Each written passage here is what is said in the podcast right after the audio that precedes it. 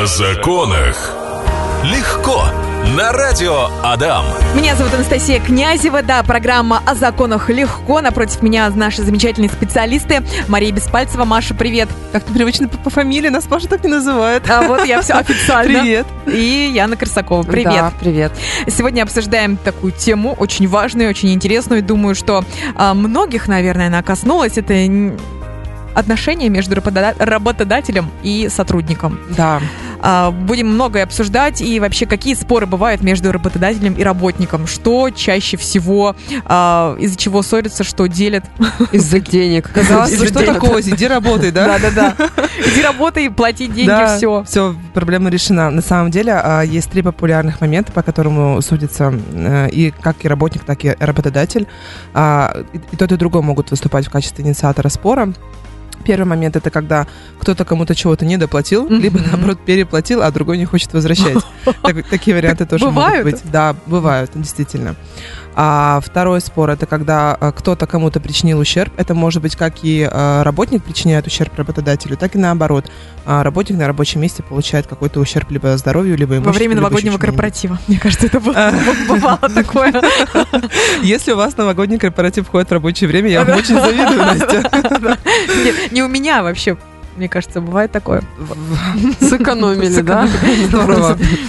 Ну и третий момент это это это это я, я забыла.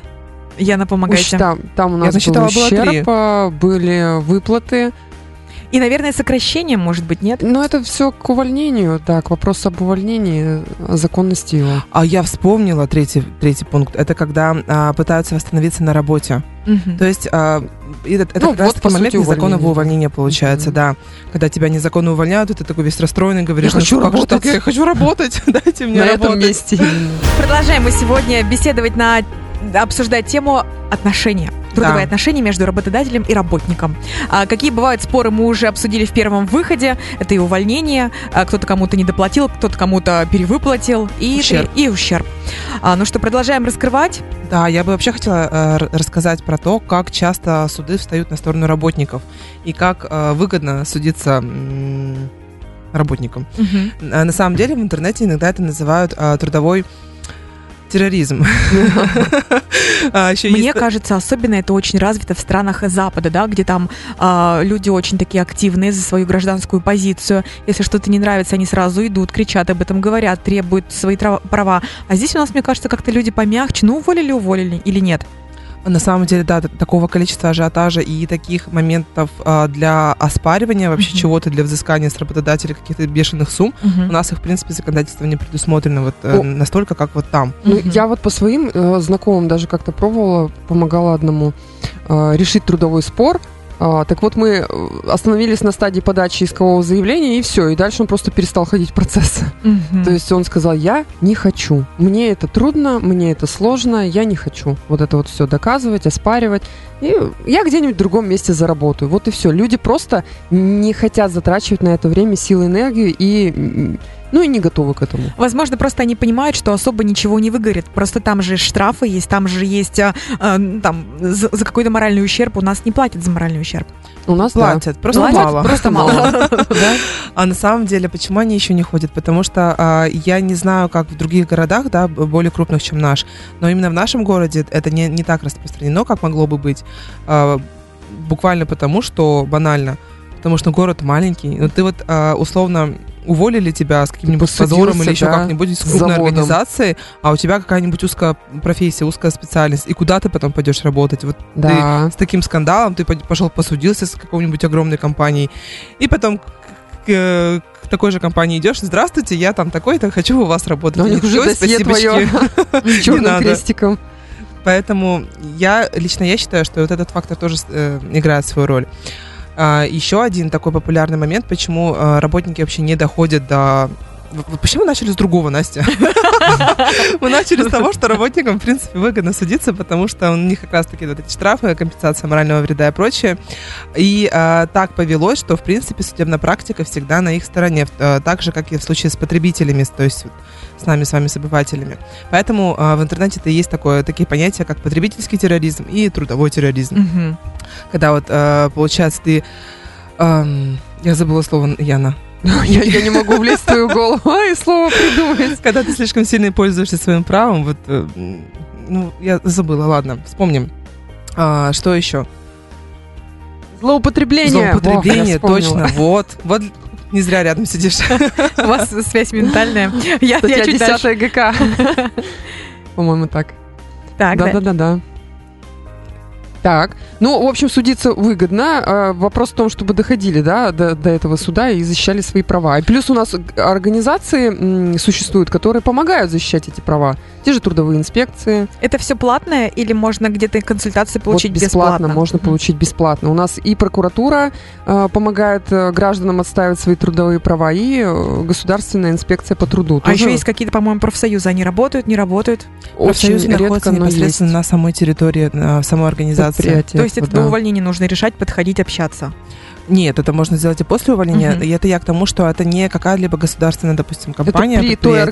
организации создается. Это внутри самой же организации, на которой ты работаешь, создается профсоюз, Мгм. который так или иначе защищает твои права, там деньги собирает на Ты корпоративы, взносы, например. главное, да, вноси. Итак, если подытожить этот выход, то если возникает какой-то спор, а полюбовно его решить невозможно, то почему бы не воспользоваться, м, то есть исковым заявлением, да, это можно сделать, и часто а, закон на стороне работника. Да, Да, все правильно. верно. И бесплатно это можно сделать в прокуратуре, проконсультироваться как минимум, да. А, возможно, за вас даже что-то сделают, большую часть работы. И в государственной инспекции труда. Я буду жаловаться в прокуратуру. Это же крылатая фраза из э, фильма Гайдая. Слушайте, вот я представила, допустим, скандал на работе. А Человек хочет э, пожаловаться в прокуратуру, там написать заявление. Как потом вообще работать с этим Вот, работодателем? Об с этим речь. коллективом, с этими людьми. То есть для чего? Просто у меня были такие примеры не в моей личной практике, а у моих близких людей, когда одного человека прямо выживали из коллектива, а, точнее не из коллектива, а с места работы, потому что Мгм. хотели взять своего человека. И вот человек бо- бо- боролся, а, там бодался, его и премии лишали и так далее. И он там в ответку шел, но все равно в итоге ушел, просто год или два потратил столько нервов на это рабочее место. Для чего, если можно было просто уйти а, и просто поискать... Конечно, не просто, говорят сейчас, там мало рабочих мест и так далее, тут привыкли, там 15 лет на заводе. Ну вот что, как быть, если начальник вот, ну что Вот. уж, рогатый, А отношения тут не поменять. Все правильно Да. сказали, что отношения будут испорчены. Просто Мария приводила пример в глобальном понятии заводов. Там, допустим, с завода на завод узкий специалист уходит, и там тоже уже Мгм. неприятно будет, да, когда Мгм. его резюме там поднимут и историю эту с прежним работодателем. А тут именно в плане э, коллектива, Мгм. взаимоотношений. Поэтому, если так случается, ну, наверное, судьба. Вот я вот тоже иногда ду- думаешь, ну, так получилось, наверное, надо поменять что-то в своей жизни. Почему бы не попробовать другую профессию или другое место Ну, работы? А на- там, может, платить больше будут. То есть, наверное, у нас ментальность такая, да, что Да. согласиться и уйти. Но, Но все-таки можно помнить про то, что если случилось действительно что-то такое прям э, жесткое, серьезное, то есть чтобы прокуратура. справедливость Да. восторжествовала, да, надо пользоваться И своими потом правами. уйти, хлопнув дверью, э, там, кинув э, это Это вот вариант из того, что восстановиться на работе, а потом прийти и сказать, я ухожу по собственному желанию. Да. Вот. А не так, что вы меня там по статье уволили, да, Это я тебя всего. бросила. Вот Да, да, меня, вот, я вот, тебя. из этой серии. А в каких случаях прокуратура не поможет? А тогда, когда факт трудовых отношений приходится доказывать. Такое случается сплошь и рядом очень часто, когда а, трудовой договор не заключается. Можно это сделать, доказать, что я здесь работаю? Да, Да. фактически это возможно сделать. Не забываем о том, что у нас трудовой терроризм существует, и, в принципе, а, судебная практика складывается в пользу работников всегда. А, Просто тут надо больше усилий приложить, и, скорее всего, потребуется квалифицированная помощь, потому что сам человек, э, ну, обычный, там, допустим, работник, он не представляет, ну, что он может сделать, если договор вот он не подписал. Все. Но способов масса и море это как раз такая творческая работа, доказательства собирать. И если к нам попадает такой клиент, то мы разворачиваем активную деятельность. То есть мы там привлекаем а, все документы, какие у него есть. У нас же ведь человек ходит регу- регулярность. Тут Мгм. важно доказать регулярность, чтобы был режим работы на этом э, предприятии или организации, какой-то график работы, какие-то выплаты постоянные. Это вот сейчас все по карточке. То есть на карту капает ежемесячно определенная сумма в определенные дни. Он ходит, э, допустим, 5 на 5, там, 5 дней у него рабочих, да, в определенные часы, обеденное время знает. То есть он знает те тонкости, которые бы он не знал, если бы он не был на этом предприятии. А мы просим там добыть э, через э, связи, там, да, у тебя же все равно коллектив сформировался, ты с ними общаешься. Добыть график работы какой-то. Если ну, то есть, допустим, смотрите, человек работает в организации, и за последние там 2-3 месяца ему не заплатили заработную плату, все говорили потом, потом, и трудового договора нет. То есть он идет, доказывает и, собственно, заставляет вот, выплатить да, эти деньги. он сначала доказывает, что он вообще там работает, вот такими косвенными методами мы собираем доказательственную базу, а потом уже, э, как правило, через тех, кто вместе с ним работает, сколько они получают по его специальности. Мгм.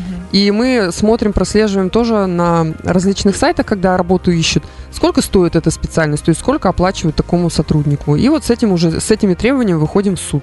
А вообще, на самом деле, а, причина та популярная, одна из, по которой работники не доходят до судов, это то, что они не могут а, сформировать и доказать сумму своей Зарплаты. работы. Мгм. Вот не могут и все. Может быть, он один такой человек на предприятии, да, и не с кем больше сравнить.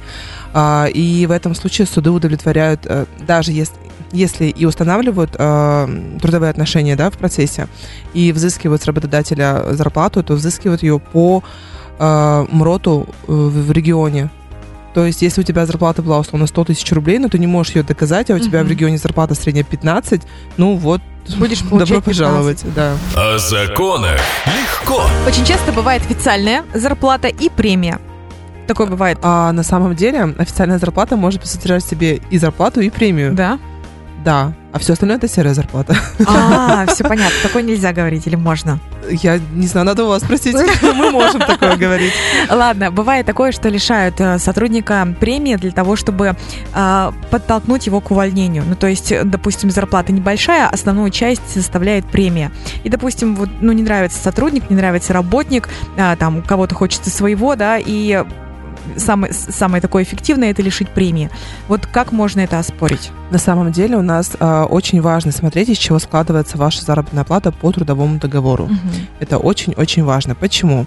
Потому что если у вас а, в трудовом договоре четко прописано, что у вас зарплата э, 15 тысяч рублей, ну, согласно МРОТу, да, нашему плюс-минус, и все, то вот вы такую зарплату и будете получать. А все, что вам сверху доплачивает ваш работодатель, это сугубо его право. Он, э, это он может делать как официально, так и неофициально. Ну, то есть это может быть как и белая зарплата пойти э, с удержанием налога, так и как серая зарплата. То есть условно, давайте еще раз. У меня есть трудовой договор, где черным по белому прописано, что зарплата составляет 15 тысяч рублей. Все, больше ничего. А, это тот самый МРОД, ниже которого нельзя платить, да? А, и если вдруг я хорошо поработала, и тут приходит в, в этом месяце, и работодатель говорит, Маша, ты такая молодец, вот тебе еще 5000 рублей, допустим, за, за твое хорошее поведение. Я говорю, спасибо большое. Потом смотрю свою расчетку, и эти 5000 рублей, они прошли в, по ней. То есть э, налоги, допустим, с нее удержались, еще там что-то произошло. То есть это было, был мой официальный доход. Просто вот в этом месяце он был чуть немножко побольше. А может быть такое, что э, работодатель мне прямо здесь и сейчас из своего кармана достанет эти 5000 рублей и скажет, держи, молодец, давай в том же духе. Я такая, о, спасибо, а потом получаю расчетку за этот месяц, и там этих 5000 рублей нет. Мгм. Такое тоже, возможно, такое Просто бывает. у Это Ивана зарплата. Васильевича было хорошее настроение. Да, вот из этой серии, да. рассчит- рассматривайте вообще как подарок, а не как премию. А, э, Если, допустим, в трудовом договоре написано оклад плюс премия. Оклад плюс премия. И в этом случае а, премия должна м, за что-то быть обязательно. То есть, а, возможно, у вас там полностью от- отработанные часы плюс какой-то а, уровень продаж, например, если вы менеджер. Плюс, м, не знаю, если вы вяжете носки, например, у себя на работе, вот если ты связала 100, 100 пар носков, вот значит тебе будет премия. Если ты этого не сделала, значит премии не будет. Все логично. Это в трудовом договоре может быть отражено. Не- Чаще, конечно, работодатель, если так прописано в трудовом, есть у них отдельный нормативный акт на предприятии или в организации в этой, который регламентирует как раз выплату премии. Лишение премии, выплату премии, то есть начисление ее, вот весь порядок прям начисления к отдельным нормативным актом, с которым он должен работника при принятии на работу также под роспись ознакомить. Вообще, на самом деле, лишение премии э, само по себе понятие неправильное. Э, лишить премии невозможно. Это Возможно, же- ее не доплатить. Это да, не Да, выплатить не ее. выплатить ее. А почему? Потому что ты не заработал ее в этом месяце. Потому что вот те условия, благодаря которым у тебя эта премия а, выплачивалась, ты их не выполнил. Вот это вот может быть такое. А лишение премии, а, Мгм. оно подразумевается как, а, как наказание, как взыскание, так ведь какое-то. А вообще в Трудовом кодексе взыскание у нас всего лишь три. Это замечание, выговор и увольнение. Все. Больше никак со- сотрудника наказывать нельзя. Замечание. А, вы- Выговор, сначала выговор, а нет, сначала замечание. Это устное замечание, Мгм. то есть когда ты что-то где-то напакостничал на работе, к тебе Ай-яй-яй. приходят и говорят пальчиком, ай-яй-яй, больше так не делай. Мгм. Ты такой, хорошо. А, но у себя где-то на заметочке это работодатель зафиксировал, что вот такого-то числа я за, за то-то, за то-то ее отругал. Мгм. А если происходит то же самое через спустя какое-то время, то у нас э, будет выговор. Он уже письменный. То есть прям под роспись, под это вот все расписывает работодатель, все красиво. И говорит, вот получай, и вместо грамоты у тебя будет выговор на стене висеть. И ты такой, ну хорошо, больше так не буду. И если же все-таки ты опять будешь, не сдерживаешь свое обещание, то уже увольнение, и оно будет законным. И по поводу еще премии хотела задать вопрос. А, а если человек все хорошо отработал, ну вот может Ну, такое... не получил. Вот Не получил, момент да. такой, отражено это в твоем трудовом договоре или не отражено. Если у тебя зарплата там 15 тысяч рублей, и при этом ты какие-то смотри, устные... Э, Бывает такой договор, допустим, оклад плюс 30% премии от оклада ежемесячно. Просто так? Да. Да, конечно, пожалуйста, вперед в суд доказывайте. Да, все всё, просто Да, так. конечно. А если у вас просто в трудовом а, зарплата плюс премия, премия там все равно ссылка регламентирована нормативным актом предприятия, и ты такой, а, дай-ка я почитаю все-таки, когда тебя лишили этой премии, ты такой открываешь, читаешь и понимаешь, что а что ты как-то, я же все условия, там прописываются условия обязательно, Мгм. при каких условиях ты ее получишь. Я же вроде все условия выполнил, почему же я ее не получаю? Идешь к работодателю разбираться, а тебе говорят, ну, иди, иди, в общем, и- идите И работайте. что тогда делать? Вот. И вот тогда можно посудиться. На эту тему можно посудиться. Предъявить. У меня вот, кстати, был случай, когда мой родной брат с супругой, они доказывали а, ее большую премию в суде. И они, кстати, выиграли спор. Это было достаточно сложно, потому что как правило, в свидетели идут те же работники, которые там работают. А они они ведь не хотят. хотят портить Мгм. отношения. И вот э, ему удалось, он у меня коммуникатор просто мега, ему Мгм. удалось двух свидетелей с действительно один уже уволенный был к тому моменту, в принципе, бояться нечего было, а другой пошел, вот прям на принцип пошел, и они вот показания давали в суде, действительно, что у них положена эта премия, то есть вот при выполнении таких-то условий, у них даже нормативного акта никакого не было, м, регламентирующих эту премию. Ну, то есть Они доказали, доказали, потом эту премию доказали. на троих разделили.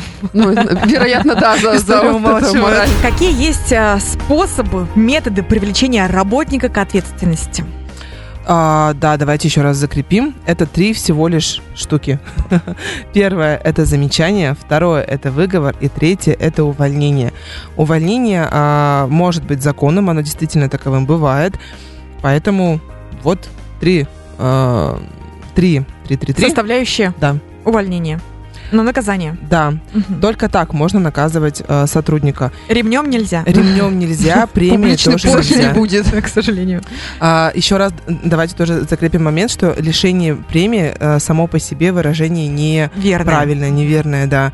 А, Не выплата премии. не выплата премии, да, Мгм. потому что ее не заработал. Мгм. А тут у нас к каким-то царским временам относится, да, что это Лишение. лишение. Выго- Выгоняние. Головы лишения вот из этой серии, да? Так, Да. нам тут за кадром рассказали, что есть интересный случай, когда Яну нашу привлекли к ответственности. И На самом деле, вы знали бы вы ее лично, ни за что бы в жизни не поверили, что ее можно за что-то привлечь. Было. Было, Это, это на самом деле факт, да, была привлечена к ответственности. в суд- в суде? Каюсь. В суде? Да, в суде. Я работала тогда в судебной системе. А, Был просто очередной завал, ну, как всегда, потому что я там вот с 19 лет, там, в принципе, не бывает завалов. То есть мне везло на такие участки, где надо было прям впахивать. А Я впахивала, это было лето, а, даже, нет, конец лета уже к осени было дело. Как раз Были новый все- пик. были все в отпусках, и то есть на меня вот просто все свалилось. И отчетность там, и дела, и процессы, все. И так получилось, что у нас в апелляцию уходило одно дело административка, то есть там должно было быть лишение прав человека. А, И эту ад- административку надо было подготовить. Я ее подготовила, все сделала э, прекрасно, красиво. Ее надо было просто довести до. Верховного суда. А так как времени физически не было, я попросила сотрудника э, с работы довести дело до суда. То есть все там с сопроводиловкой, чтобы расписались, и он мне ее передал.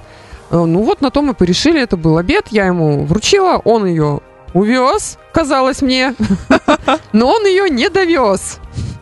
И э, в связи с чем э, мы обнаружили это где-то недельки через две, когда человек стал названивать и выяснять, а где дело-то мое? Я его там в Верховном не наблюдаю, и у вас вроде бы как оно, э, канцелярия говорит, что ушло. И тут я спохватилась, а где сопроводиловка-то? передачи. Даже, даже, знаете, не через две недели, а месяца через два-три, вот так вот. Потому что у человека, у человека выходили сроки привлечения к административной ответственности, там был год тогда. И получается, видимо, они вышли. И поэтому стали звонить и спрашивать.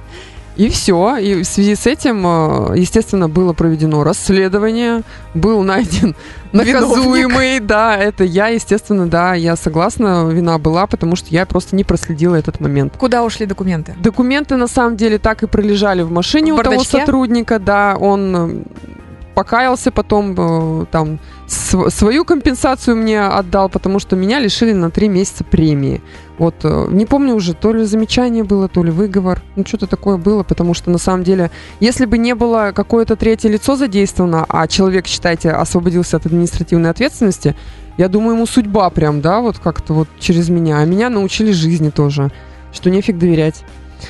А, вот и такая вот история. Но с меня премию, э, премии-то лишили три месяца. Я потом написала руководству письмо о том, что я исправилась, там все хорошо. Верните, пожалуйста, потому что доход там, сами понимаете, и так маленький. Плюс еще без премии, то совсем худо было. И поскольку я деятельность там свою продолжала исправно э, выполнять, я в принципе никогда не косячила, что вот до такой степени. Вот, и все нормально, с меня сняли наказание дисциплинарное. Я продолжала еще десятку лет, наверное, работать в суде. Обалдеть, так обидно. Три месяца. А, было обидно, но, наверное, мне какой-то урок был. Да, вот это было за гордыню, может быть, еще за что-то, вот, что я все смогу, я справлюсь. Помощи, считайте, тоже особо не просила. И внимания на все не хватило. Вот так вот. Какой вывод мы можем сделать отсюда? Звоните в суды. Почаще звоните в суды. Но вот в случае, например, э, с Яной злодею у нас на руку сошло, то есть он да, освободился да, от ответственности административной, с правами остался. А на самом деле это может сыграть злую шутку с вами и не вашу пользу, поэтому звоните в суды почаще, напоминайте о себе. У меня, например, э, есть такая практика, когда, когда суд часто забывает направлять различные запросы. Угу. И об этом нужно постоянно напоминать. То есть звонишь как сюда, вы направили. Как специалисты, да? да? Считайте, это наша направили? доказательственная база. То есть да. мы почему просим-то запрос направить? Потому что мы самостоятельно не можем это истребовать, мы юристы, там, не адвокаты. И поэтому суд надо дергать, да, чтобы они это сделали. И мы с вами, девочки, еще не обсудили про ущерб. Да, вот если бы Яна там еще что-нибудь сломала мебель, да. Передавая это дело со, другому сотруднику, да. А, ущерб может быть разным. Ущерб можно нести как а, работник работодателю, так и наоборот, угу. работодатель а, работнику маленькой зарплаты. Это не считается ущербом, Яна. А, как может у нас работодатель пострадать на работе? Давайте пофантазируем. Ну, работники Сломай бывают... компьютер. Да, работники бывают разные. Они могут украсть а, что-либо с работы, они могут это поломать. Нет, а если просто случайно сломал а, какую-то там систему, вывел из строя, еще что-то? А, это... Так или иначе, всегда при а, любом ущербе проводится внутреннее расследование. Ага устанавливаются причины. Умышленно, и... неумышленно. Да, угу. да. То же самое, а, если, допустим, работник у нас, не знаю, падает, допустим, на предприятие, э, ну, предприятия бывают разные, в том числе и вот со всякими разными страшными штуками, вот этими аппаратами, оборудованием. Станками. И, да, люди теряют конечности, люди жизнь теряют в конце концов. Э, ну, страшные разные случаи происходят на производствах. И в этом случае при расследовании тоже обязательно устанавливается непосредственно вина работодателя. Так или иначе его к ответственности привлекут. Но это может быть э, в разных степенях. Угу. Э, и если условно он не проводил работнику инструктаж, инструктаж технику безопасности. безопасности, да, вот эти все очень важные на самом деле штуки, элементарно не выдал ему каску, допустим, чтобы угу. он пошел, вот ему кирпичом прилетело это, безусловно, будет э, говорить о прямой вине работодателя. Бывает она косвенной. Угу. Спасибо. На этом я буду завершать нашу замечательную программу. Сегодня о законах легко. А, у нас замечательные наши специалисты отвечали, раскрывали такую тему. Мария Беспальцева, спасибо огромное.